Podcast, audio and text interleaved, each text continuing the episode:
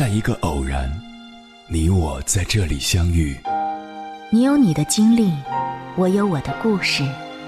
因为彼此的寻觅，我们走到一起。千山万水只为你，捎来谁的秘密？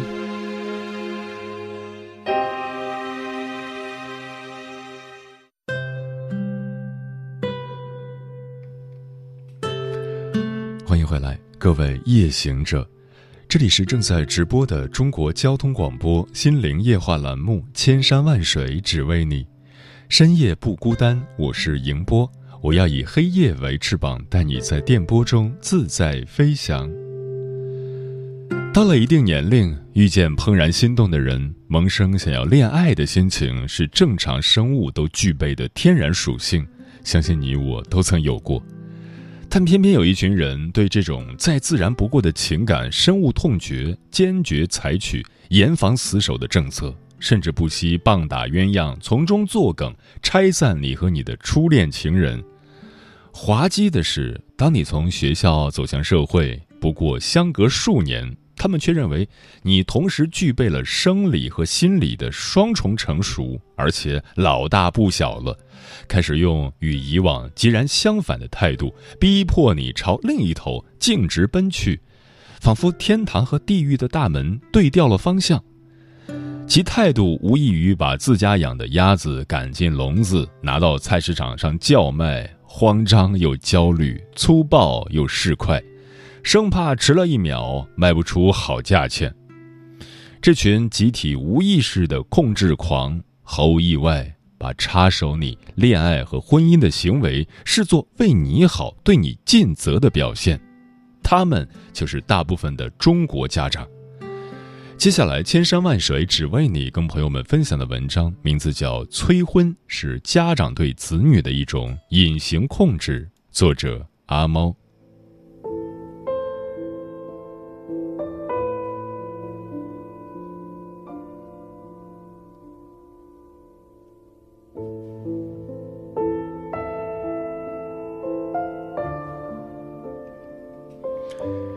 很多家长在成长过程中并没有接受过较为系统和科学的爱情教育，于是，一种不太健康的婚恋观在一代代的继承中，成为一种隐性文化，流淌在我们的骨子里。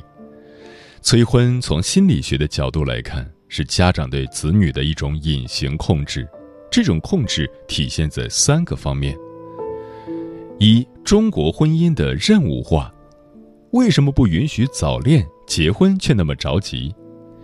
著名心理咨询师武志红引用学者孙隆基的《中国文化的深层结构》，给出了答案。在集体主义文化的中国，一个人是不完整的，他甚至都不能构成存在的单元。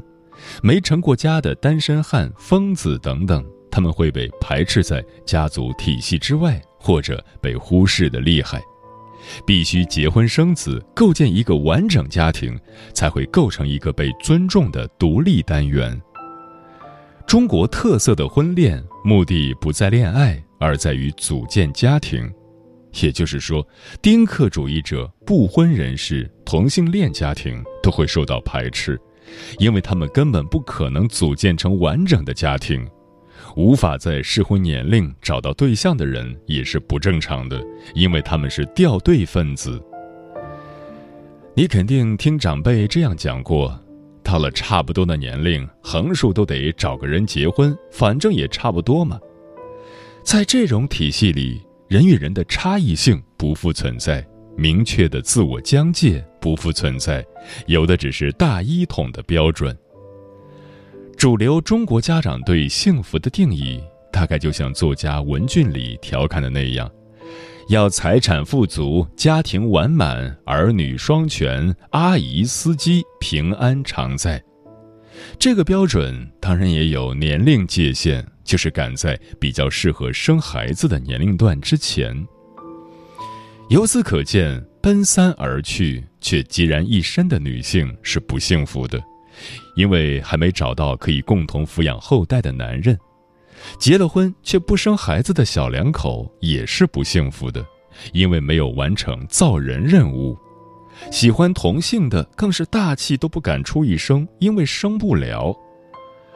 而成为懂事子女的任务如下：二十二岁大学毕业前不能谈恋爱，二十五岁上下要钓得金龟婿，娶个好老婆，最好二十六岁结婚，二十七岁生头胎，这样三十岁前才能让爹妈抱上两个娃，构成一个完整的好字。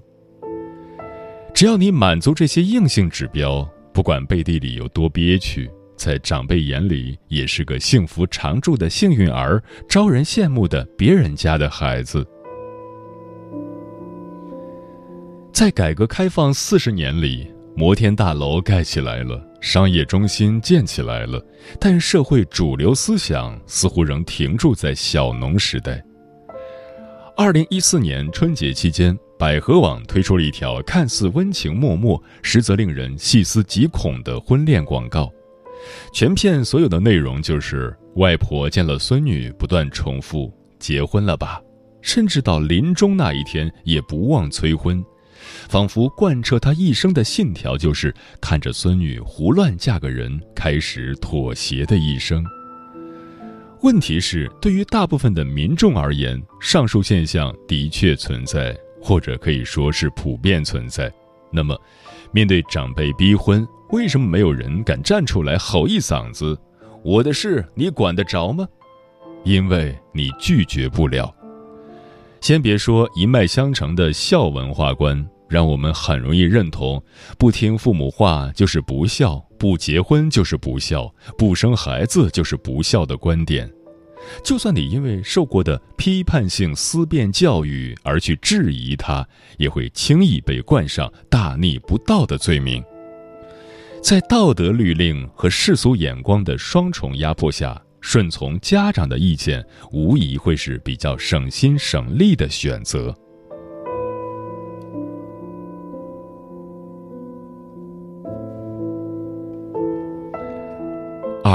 基于血缘关系的孝文化。著有《无后为大》一书的关军说过。我国的婚姻制度实乃建立在孝道基础上的代际供养体系。什么叫代际供养体系？就是你得找个人替你养老，那个人是谁？当然要自己的亲生孩子了。以家族为本位的孝文化，最重视血亲关系的维系与传承，所以在践行过程中是要求必须结婚生小孩的。咱们来看看“孝”字的结构，上下拆分，老在上，子在下，什么意思？可以理解为父母用子女做枕垫，去填补年老时是将面临的深欠，而子女以个人主权的一部分作为让渡，去供养他们。无论是解决养老问题也好，身边多个人作陪解闷、交水电费也好，本质都是供养体系的一支。混得比较好的家长可能说：“我不需要孩子替我养老，但也倾向于把家业交到子女手中，期盼他们发扬光大或从事自己所从事的行业。子承老在这里既有承担的意思，也可以表示传承继承。恋爱是两个人的事，结婚却是两个家族的事。虽然已经是提倡自由恋爱的年代。”对于不少中国家长来说，子女的婚恋生活依然是需要他们介入、把关、操纵的头等大事。让我们来猜猜看，孩子找个什么样的对象，对未来的供养体系比较有利？他们的看法可能是：男孩子要找个贤惠的妻子，不用太漂亮、太有能力，最重要的是性格温顺。贤惠是什么？就是一个女人身怀百般武艺，却永远为别人考虑，为别人着想。这样的儿媳妇是让他们放心的。女孩子要找个成熟稳重、收入稳定的男士，一定不能太帅，因为帅的男人都花心。最好看起来老实敦厚些。最重要的是要有车有房，这样的女婿是被包养和肯定的。不管你喜不喜欢，他们都认为符合上述条件的女士和男士最有利于组建家庭。所以，为什么家长从不关心你恋爱的过程，只关心婚姻的结果呢？因为在他们眼中，前戏都是毫无意义的。他们只想你尽快定下来一个合适的对象，踏入婚姻的殿堂，过上稳定的生活，好去浇筑、灌溉、供养这一套婚姻体系，让它持续的传承下去。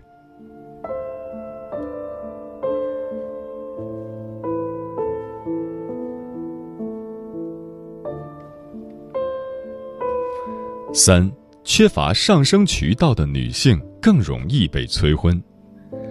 大龄未婚女性是被催得最急的一批，在中国家长看来，女孩子到了一定年纪不结婚是没有出路的，就像一盆迟迟没有泼出去的水，再不泼都要凉了。那句古话说得好：“男人三十一枝花，女人三十豆腐渣。”对中国女性来说，三十岁仿佛是道坎。在此之前是青春少爱，在此之后却是货架上打折的水果，再也卖不动了。中国家长常用的一套理论是：我不管你过得有多逍遥自在，也不管你事业多么成功，总之就得嫁个人。毫无逻辑，却也毫无反驳的余地，于是便顺利的将外界压力转移到女儿身上。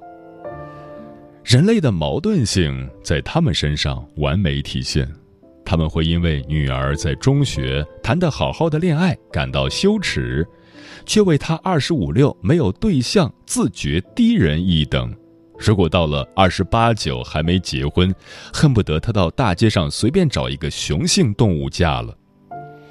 他们催婚时爱说：“你要多去试试啊，不试怎么会知道？如果你相信，就傻了。”不是真的给你机会自由恋爱，而是要让你速战速决去嫁一个他们觉得满意的对象。如果你说自己是同性恋、无性恋，他们一定不会同意；如果你说喜欢上一个穷小子，他们也不会同意。阶级不对等的，统统都被筛选下去。最好的对象是毫无魅力可言。但诚意像钱包一样膨胀的男性，长得丑点儿他们放心，瞧瞧现在的国民老公是谁就知道了。原因很简单，因为女性缺乏通畅的进阶渠道，只能仰赖男性，特别是丈夫来获得比较优越的生活条件。如果说现在的女性地位已大有改观。至少在你父母那个年代，在他们单位里是没有几个女性领导的。当然，在我们看来，如今的情况仍不容乐观，女性就业依然趋于边缘化、底层化，得到的社会资源更少，受到的保障也相对较为薄弱。因此，婚姻就沦为了一场财色交易。男怕入错行，女怕嫁错郎，至今还有指导意义。因为婚嫁仍然是置于女性的修罗场，在社会的长期灌输下，一部分女性，特别是享受了较多男权红利的那批女孩，欣然接受了通过嫁人改变命运的观点。这一结果自然催生了美女经济和女力主义的蓬勃兴起。君不见多少女孩削尖脑袋跻身富豪相亲会，不惜挤出事业线，带上处女鉴定书，只为了争取后半辈子的衣食无忧。反之，支付不起交易费用的那批男性，则开始指责女性的拜金和势力，但这能怪谁？不过，对大部分中产阶级来说，家长并没有奢望女儿去嫁一个亿万富豪，只要门当户对就行了。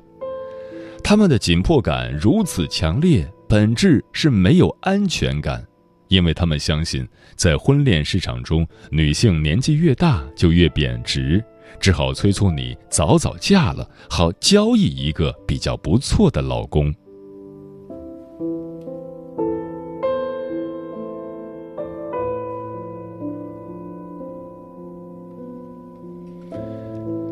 为什么中国家长会这样？如果一个家庭健康和睦，夫妻相爱，家长必然祝福并带动孩子走向自由独立。然而，对典型的中国式家庭来说，家长似乎无意切断与子女之间隐形的期待，更无法理解孩子对于他们插手婚恋的愤怒和反抗。归根结底，不过是家长从小受到的情感训练不足，自身人格尚未完善，夫妻间又没有充沛的情感交流，导致情感需求向子女逆向输出罢了。中国家长常见病症大致可归为这几类：一、缺乏自我存在感和边界感。控制欲的本质是没有自我。中国家长对子女的感情训练，不是准备使其独立，而是使其永远的对自己依附。在中国文化的深层结构中，孙隆基这样解释妈宝是如何形成的：原因无他，不过是父母害怕孩子一旦出走，自己就成了孤家寡人，在心理上无所依傍罢了。从这一点看来，一味要求孩子听话和孝顺的父母，才是真正意义上的巨婴。在中国家长中，中国式母亲更是典型的低自我人格。传统的贤妻良母，终其一生为儿女而活，他们一旦怀孕产子，将甘愿牺牲所有，只为了让子女得到精心照料。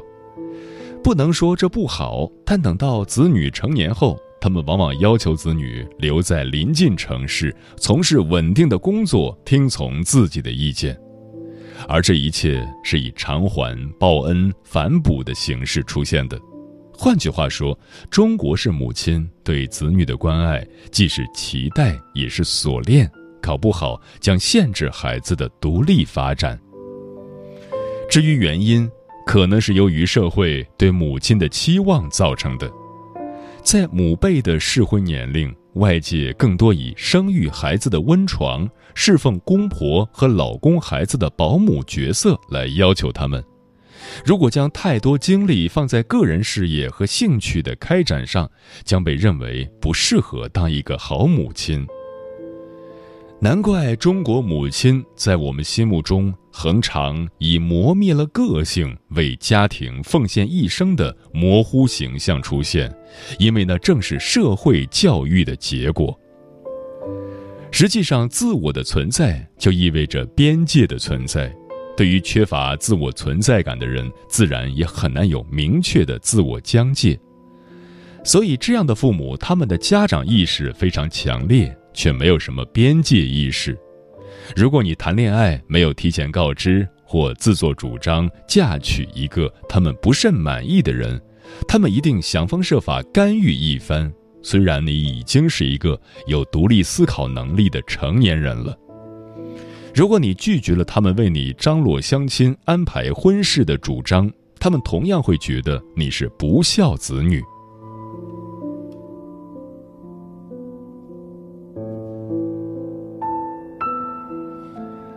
二，婚姻的貌合神离。不少中国式婚姻里的恩爱夫妻，看似举案齐眉、相敬如宾，实则属于假性亲密关系。在他们青春期时，基本对一切男女关系都采取回避、闪躲的态度，故而失去了宝贵的爱情训练，使得感情磨合中的诸多问题，在步入婚姻后才显山露水。就像孙隆基说的，这种倾向常使一个人将青春期整阶段的抹杀掉，而结婚遂变成时辰到了自己不得不去履行的态度。因此，在他们对待合约式婚姻的态度上，往往形成两种极端：一种是压抑自我去履行义务，一种是全然弃家庭于不顾，去外面寻找新天地。而对于把婚姻当作职责肩负起来的那波人，必然对孩子说过这样的话：“我为你牺牲了这么多，怎么一点都不领情？”不睦夫妻很难给予孩子较好的婚恋指导，因为他们自身的婚姻就是由一些错误观念所构筑的。一来他们没体验过高质量的亲密关系，对深刻、自由、互相回应的感情连结缺少亲身实践；二来因为缺少夫妻之间应有的亲密感。只能以催促儿女结婚这样的方式来进行情感互动，弥补自己的情感需求，故而形成一个恶性循环。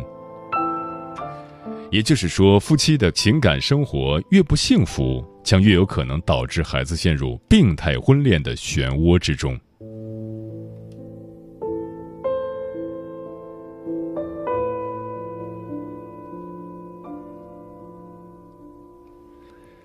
三、社会共同心理的推波助澜。有时候，家长逼婚并非单枪匹马行动，而是与催婚者联盟、联合作战。一个猜想：为什么逢年过节大伙被催得最厉害？大概是只有这个时候，七大姑八大姨、三大爷、二老舅这些持相似观点的人才会齐聚一堂，形成一个回音壁，相同的意见便不断得到强化。你的家长身处其中，哪怕婚恋观与亲朋好友不尽相同，也很难毅然决然地说：“不，我们家孩子想什么时候结婚就什么时候结婚，我不操心。”同样的，如果你父母长期交往的人观念都比较开明，那么他们也更倾向于鼓励你自由把握婚恋的节奏；反之，他们将更倾向于敦促你按照他们的意愿结婚。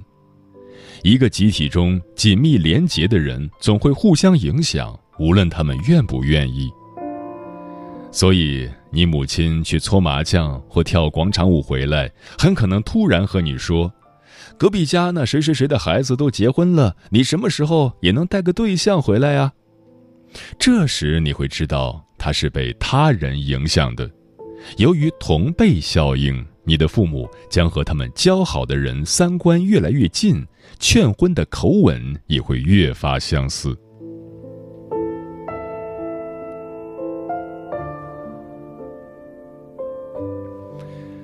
那么，子女如何正确应对父母的催婚呢？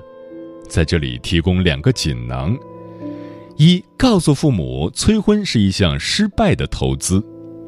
面对催婚，我们要用父母自己的逻辑击败父母。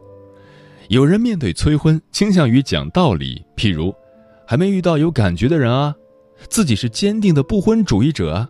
虽然都属于理性客观的理由，但不要指望家长能从你的层面理解你。前面说过，中国式婚姻的本质是代际供养体系。什么感觉啊，不婚啊，隔着时代的鸿沟，这些坦诚的言论只会让父母勃然大怒。所以，最好的方法是告诉他们，草率结婚乃一项失败的投资。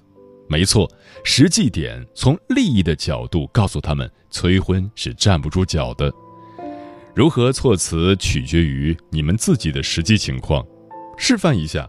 如果家长以女生不抓紧结婚就不吃香了为由逼婚，你可以回一句：“女生要把一生的青春、贞操、情感、时间都投入到婚姻里，如果不谨慎选择，随意敷衍的嫁给一个男人，投资失败就是一辈子的痛苦，再也没法回头了。”那么他们绝对哑口无言。对于男生来说，你可以这样回应。目前经济基础还不够扎实，希望父母出钱给我买房，否则没有姑娘愿意下嫁的。如果你爸妈没有这么做，自然也不好意思再催婚了。二抱团取暖，不因父母施加压力而妥协。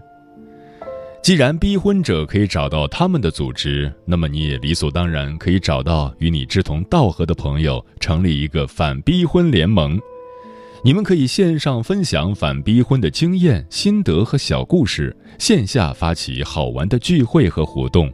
更重要的是，孤军奋战的恶劣心情被冲淡了。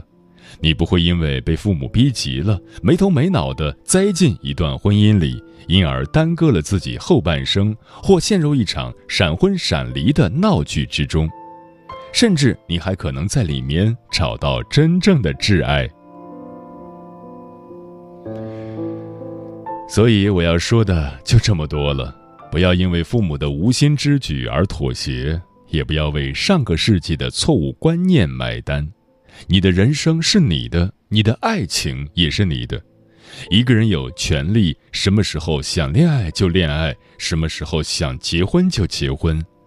哪怕你最最敬重的父母施加压力给你，也不能为了顺应他们的要求而违背个人意愿，否则你的一生将有可能在无尽的后悔中度过。